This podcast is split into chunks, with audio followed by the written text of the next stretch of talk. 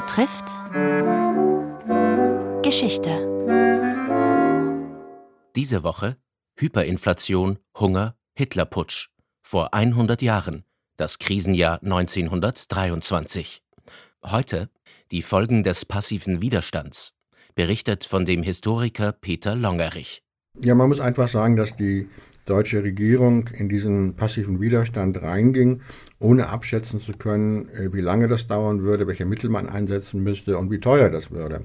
Und die Franzosen hatten gegen jede deutsche, wie das damals hieß, Abwehrmaßnahme sofort eine Gegenmaßnahme bereit. Das heißt, äh, sie haben äh, dann Gebäude beschlagnahmt, äh, sie haben die Hand auf die Zechen gelegt, sie haben Geldvermögen etwa in Banken beschlagnahmt und sie haben das gesamte Gebiet abgeriegelt, sodass ähm, die deutsche Wirtschaft von ihrer eigenen Kohle abgeschnitten war und nun Kohle gegen teure Devisen in Großbritannien einkaufen musste. Es blieb nicht äh, sehr lange beim passiven Widerstand, sondern es wurden dann Sabotageakte begangen und letztendlich auch Anschläge. Und es, dabei spielte eine große Rolle die Aktivitäten von rechtsextremen Verbänden. Das waren diese ehemaligen Freikorpskämpfer. Die kamen nun aus Oberschlesien, aus Ostdeutschland, aus der Berliner Region in das Ruhrgebiet und wurden dort aktiv, haben Sprengstoffanschläge verübt und ähnliches. In dieser Atmosphäre konnte eigentlich keine Regierung gegen die Kämpfer, wie man damals sagte, etwas unternehmen. Die haben ja, das war eine weit verbreitete Ansicht, sich für die deutsche Sache eingesetzt, obwohl ihre Anschläge völlig kontraproduktiv waren, weil sie die Franzosen jetzt immer schärferen Haltung gegenüber der Zivilbevölkerung im Ruhrgebiet herausgefordert haben. Und je mehr sich dann abzeichnete, schon seit dem Frühjahr, dass man diesen passiven aktiven Widerstand nicht sehr lange durchhalten konnte, entstand bei den Rechtsextremisten diese Vorstellung, in dem Moment, wo die Regierung kapituliert, also den Widerstand aufgibt, in dem Moment können wir sie als sozusagen nationale Verräter darstellen und können versuchen, mit Hilfe eines Putsches die Macht zu übernehmen.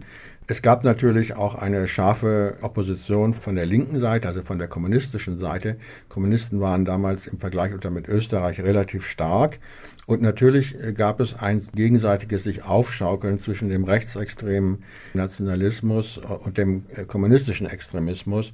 Die Kommunisten haben auch geglaubt, sie könnten diese Situation benutzen für eine Revolution in Deutschland, also der sogenannte Deutsche Oktober. Und man kann heute anhand von Dokumenten sehr gut nachvollziehen, wie also die Kommunistische Internationale im Sommer 23 einfach den Entschluss fasste, im Herbst in Deutschland loszuschlagen und jetzt sozusagen diese Aufstandsvorbereitung planmäßig vorbereitet wurde.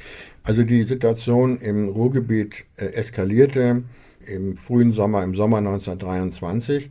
Es kam äh, zu Massenprotesten. Es gab viele Erwerbslose, die nun auch gewalttätige Demonstrationen veranstalten. Es gab Plünderungen auf Märkten und so weiter. Es waren wohl nicht diese Streiks, die man als Kuno-Streiks bezeichnet hatte, weil sie sich gegen den Reichskanzler Kuno richteten.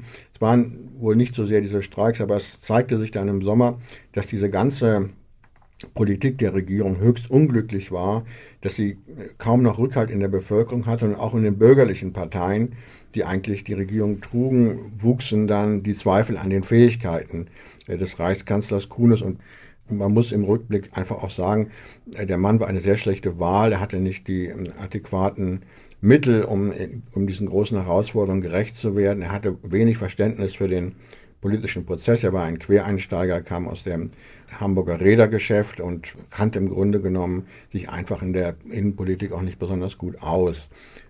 Er wurde dann äh, im, äh, August 1923 äh, abgelöst durch äh, einen Mann, auf den große Hoffnungen gesetzt wurden, Stresemann, der ja als einer der wichtigsten Politiker der Weimarer Republik gilt. Stresemann kam ja eigentlich äh, aus der monarchistischen Ecke, aber er hatte ein sehr großes taktisches äh, Geschick und er konnte sozusagen mit den Sozialdemokraten umgehen und konnte sie zusammen mit bürgerlichen Kräften in eine große Koalition holen.